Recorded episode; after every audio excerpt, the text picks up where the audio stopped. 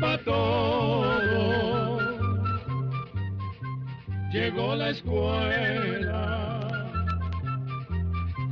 Llegó la escuela. Llegó por radio.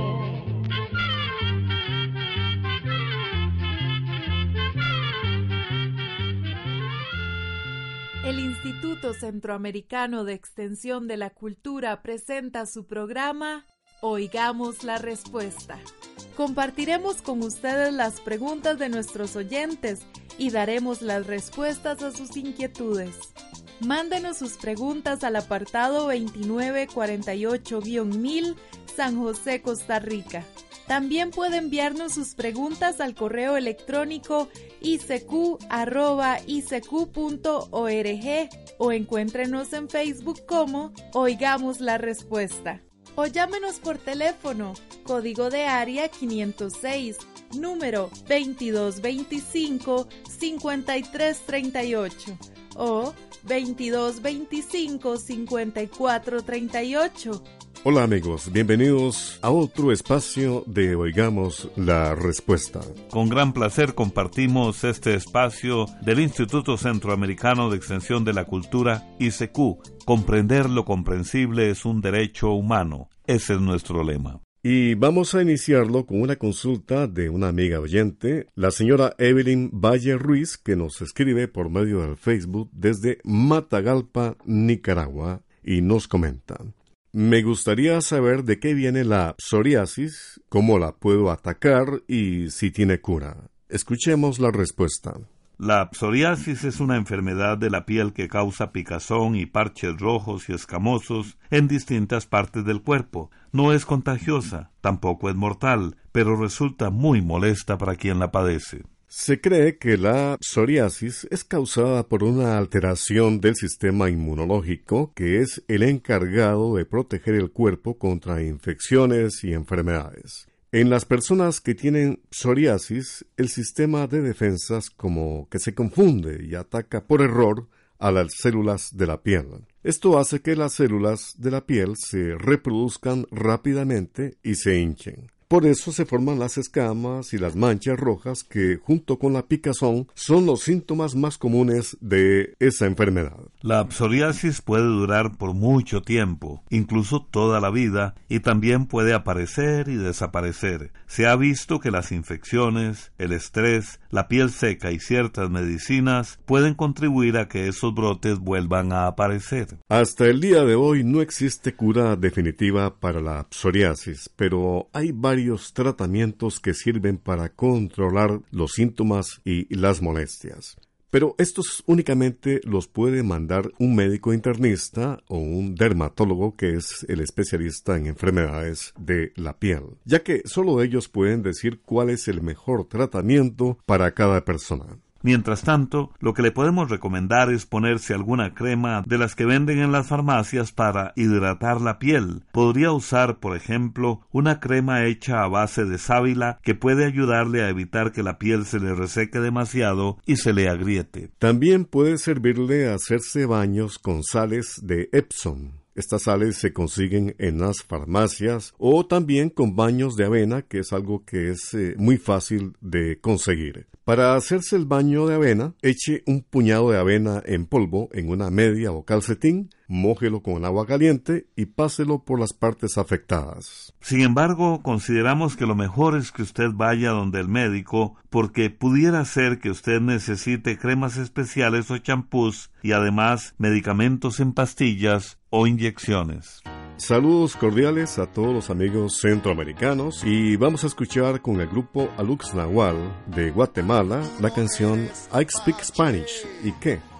Tú no eres Cherokee, así que no andes preguntándome qué es lo que estoy haciendo aquí. I speak Spanish y qué, so what? I speak Spanish y qué, so what?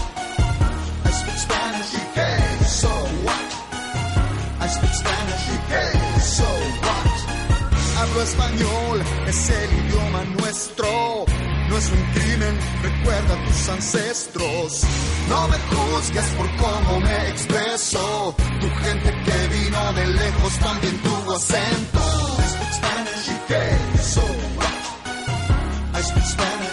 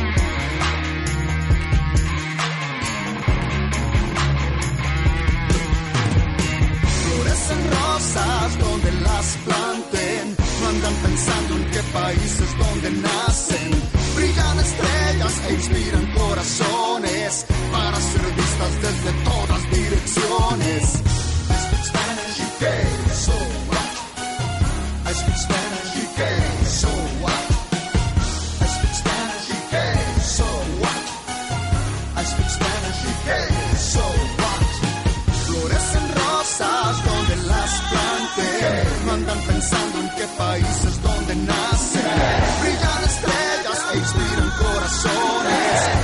e vistas desde todas direcciones. Continuamos en Oigamos la Respuesta, el programa que compartimos con ustedes gracias a esta radioemisora. Comprender lo comprensible es un derecho humano. Samabab es una ciudad que se encuentra sumergida en el lago de Atitlán, en Guatemala. Lo que quiero saber es por qué se dice que es fascinante. Esta es la pregunta que nos hace el señor Romel Araya Martínez, quien nos llamó por teléfono desde la ciudad de San José, capital de Costa Rica. Oigamos la respuesta. El lago Atitlán está situado en el departamento de Sololá. Es uno de los lagos más hermosos de Guatemala y el más hondo de Centroamérica. Mide unos 130 kilómetros cuadrados de área y en algunas partes alcanza los 350 metros de profundidad.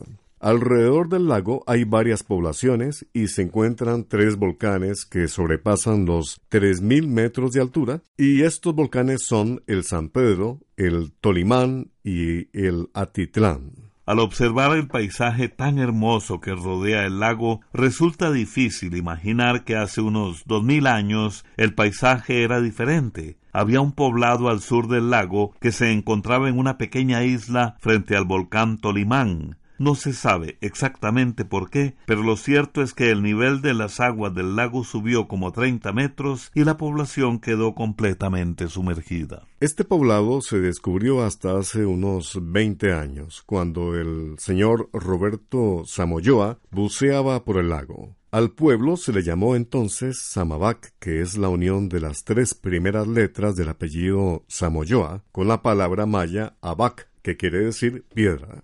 Desde entonces, en Samabab se han hecho muchas exploraciones. Han ido especialistas que estudian los volcanes y la formación de la Tierra.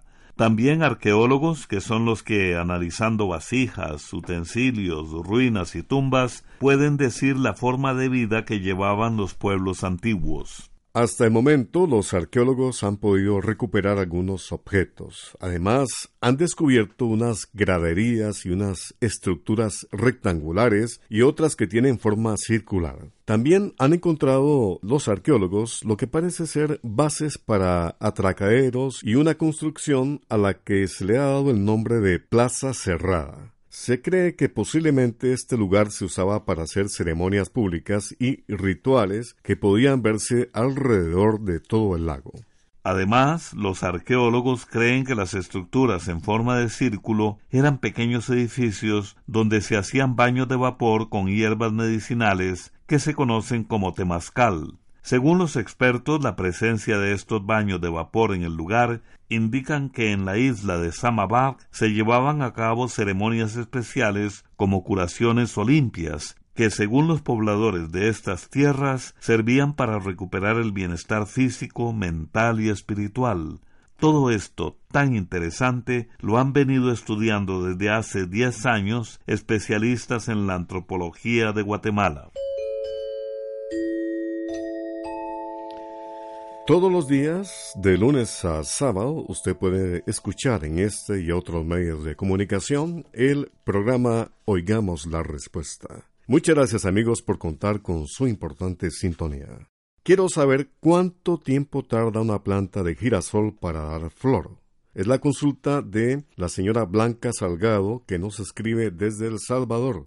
Escuchemos la respuesta. Le vamos a decir a doña Blanca y a nuestros oyentes que los girasoles son flores amarillas, grandes y muy llamativas, que en algunos lugares se siembran para venderlas a las floristerías. Esta flor es muy apreciada, ya que puede durar unos 15 días en floreros. Los girasoles son plantas fáciles de cultivar, crecen bastante rápido y no requieren de grandes cuidados. Existen distintas variedades de girasol que se pueden sembrar como flor de corta. Dependiendo de la variedad, las flores van a estar listas para recogerse a los dos o tres meses después de sembradas las semillas. Por lo general, las flores se cortan cuando apenas tienen unos pocos pétalos abiertos, dejándoles un tallo de unos 90 centímetros de largo si se quieren vender a las floristerías. Para la siembra se deben hacer eras o lomillos. La era debe quedar levantada unos 30 centímetros sobre el nivel del suelo.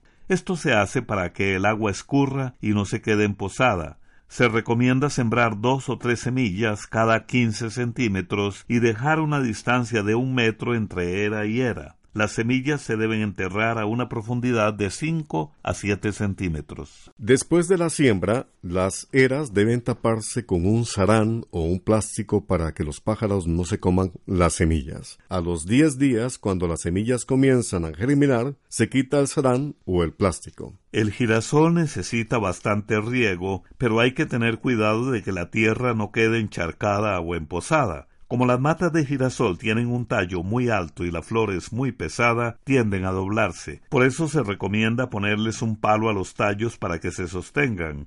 Además, no conviene sembrarlas en lugares muy ventosos porque las matas se quiebran con facilidad. Para abonarlas se puede usar la fórmula 10-30-10, poniéndole a cada planta el tanto de abono que se pueda agarrar con tres dedos de la mano. A veces las plantas de girasol pueden ser atacadas por hongos y en estos casos se debe usar un fungicida. Se puede usar, por ejemplo, un producto llamado Orten, poniendo media cucharadita por litro de agua. El Orten se aplica echando un chorrito en la raíz de cada planta. ¿Qué les parece si escuchamos entonces una canción alusiva al tema que acabamos de presentar? Precisamente la canción se llama Girasoles y la interpreta la cantante española Rosalén. Que la disfruten. Todo lo que no se atiende, tarde o temprano reaparece.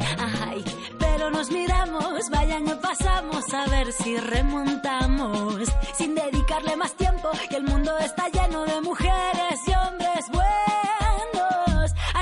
le canto a los valientes que llevan por bandera la verdad. A quienes son capaces de sentirse en la piel de los demás. Los que no participan de las injusticias no miran a otro lado. Los que no se acomodan y los que riegan siempre su raíz. A ti mi compañero que me tiendes la mano que es tu corazón bondad. Me estudias con curiosidad, me miras con respeto y besas con cariño cada parte de mi cuerpo. Tienes en los ojos girasoles y cuando me miras soy la estrella que más brilla. Cuando ríes ilumina todo el techo, ya duermo tranquila, siento tanta calma dentro. Y tienes en los ojos girasoles y cuando me miras la estrella que más brilla cuando ríes se ilumina todo el techo. Ya duermo tranquila, siento tanta calma dentro.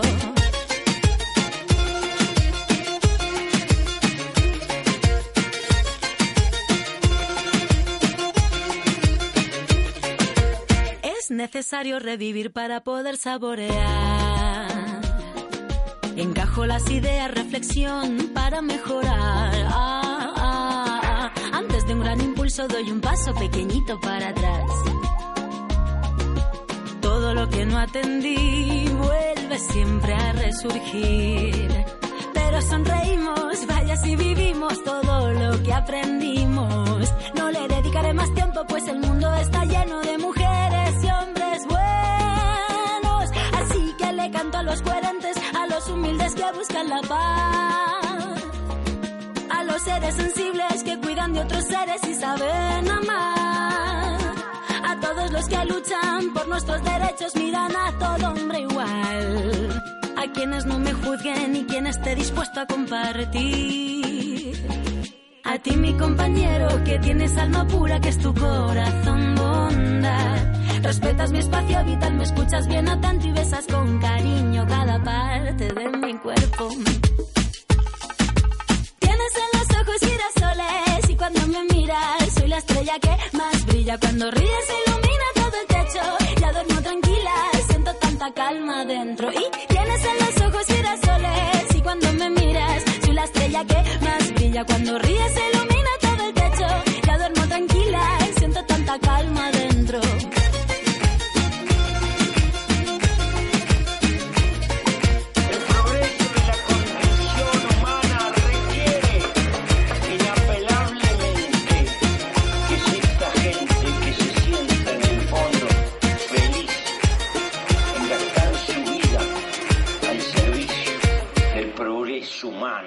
Bien, continuamos con nuestro programa Oigamos la Respuesta. Comprender lo comprensible es un derecho humano. Ese es el lema de Oigamos la Respuesta. Muchas gracias por su atención. Quisiera saber si el árbol que aquí en El Salvador llaman sálamo y en otros lugares conocen como madroño es el mismo árbol que es el árbol nacional de España o si es otro distinto. También me gustaría saber para qué enfermedad y qué otros usos le dan a las distintas partes de este árbol. Estas preguntas nos las hace el señor Reinaldo Antonio Murcia, quien nos escribe desde Guasapa, San Salvador, El Salvador. Oigamos la respuesta.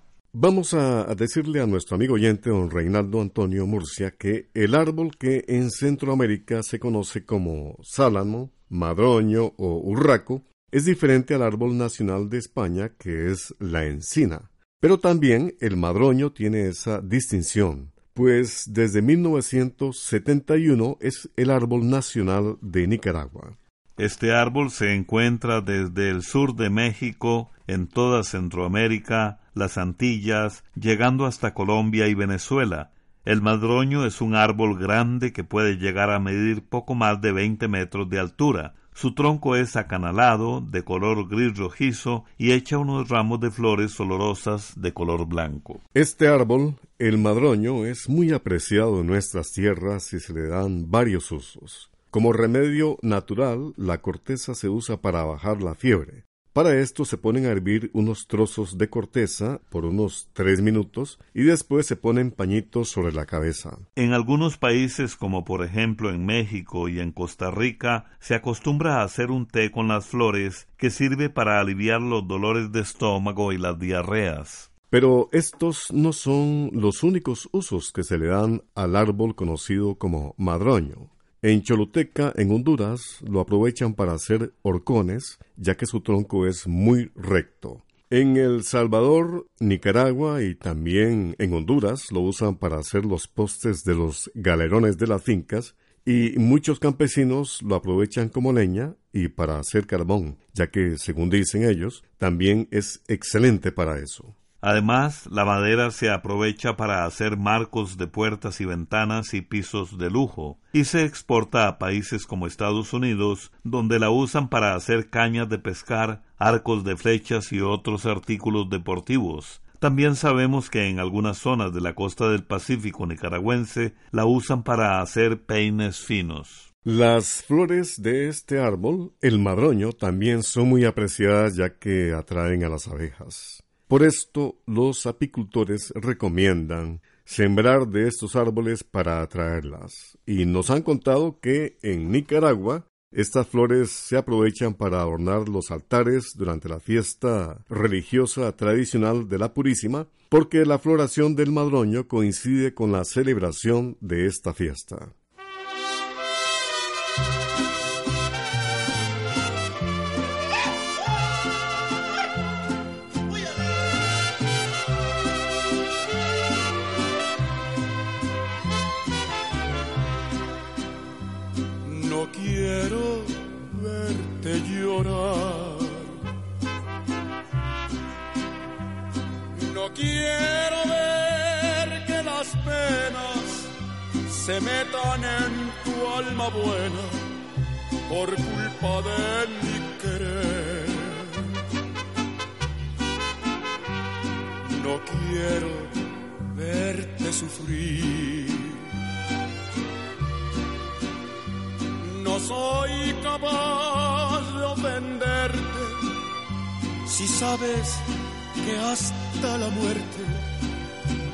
Juré ser solo de ti.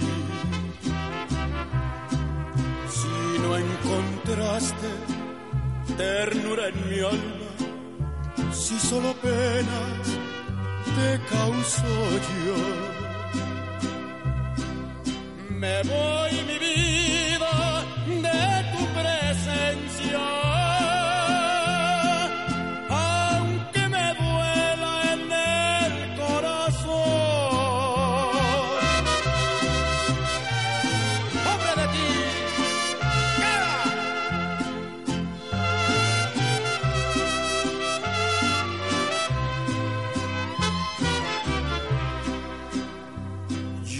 siempre fui lo que soy.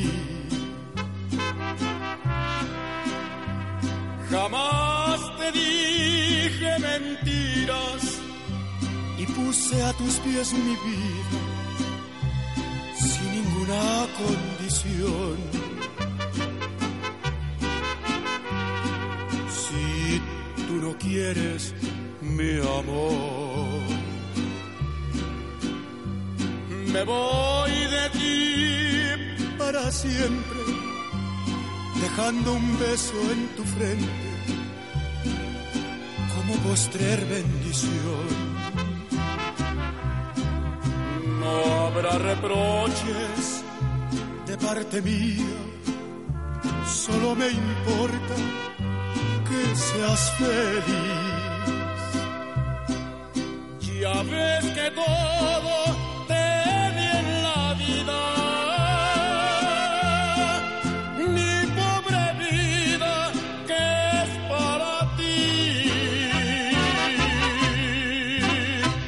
Les estamos transmitiendo el programa Oigamos la Respuesta. Muchas gracias por escucharnos. ¿Por qué fue asesinado el poeta Amado Nervo? Es la pregunta de don Reinaldo Antonio Murcia, que nos escribe desde Guasapa, El Salvador. Escuchemos la respuesta. En realidad, el poeta mexicano Amado Nervo no fue asesinado, Amado Nervo murió a causa de una enfermedad de los riñones que venía padeciendo desde hacía algún tiempo. Su muerte ocurrió en 1919 en la ciudad de Montevideo, Uruguay, donde había sido enviado para hacerse cargo de la representación diplomática de México. Sin embargo, 15 días después de haber llegado a esa ciudad, los periódicos de Montevideo anunciaron la triste noticia de la muerte de Amado Nervo. Los restos del gran poeta Amado Nervo fueron repatriados a México por mar en un barco uruguayo que iba escoltado por embarcaciones argentinas, cubanas, venezolanas y brasileñas. En México, su país natal, se le rindió un gran homenaje y fue sepultado en la Rotonda de las Personas Ilustres que queda dentro del Panteón Civil de Dolores el 14 de noviembre de 1919. Para entonces, el poeta Amado Nervo tenía apenas 48 años de edad. Pero a pesar de haber muerto tan joven, este escritor llegó a ser muy famoso. Escribió poemas, novelas y ensayos. A continuación vamos a escuchar un poema de Amado Nervo cuyo título es Vida, nada me debes. Vida, estamos en paz. Muy cerca de mi ocaso, yo te bendigo, vida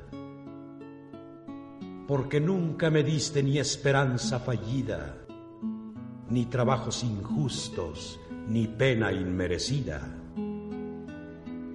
Porque veo al final de mi rudo camino que yo fui el arquitecto de mi propio destino.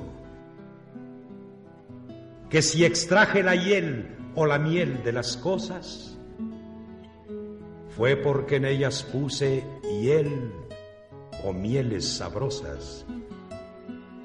Cuando planté rosales, coseché siempre rosas. Cierto, a mis lozanías va a seguir el invierno, mas tú no me dijiste que mayo fuese eterno. Hallé sin duda largas las noches de mis penas, no me prometiste tan solo noches buenas y en cambio tuve otras santamente serenas. Amé, fui amado, el sol acarició mi faz. Vida, nada me debes. Vida, estamos en paz. Programa C, Control 23. ¿De qué se trata el síndrome Chogren? ¿Cómo se puede curar la piorrea? ¿Por qué es tan agresivo el pez tigre? Estas y otras preguntas las puede escuchar usted con sus respuestas en nuestro programa de mañana. No se lo pierda. Y así llegamos al final del programa del día de hoy. Los esperamos mañana en este su programa Oigamos la Respuesta. Mándenos sus preguntas al apartado 2948-1000 San José, Costa Rica. También puede enviarnos sus preguntas al correo electrónico isq.org o encuéntrenos en Facebook como Oigamos la Respuesta. O llámenos por teléfono, código de área 506, número 2225-5338 o 2225-5438. Recuerde que comprender lo comprensible es un derecho humano.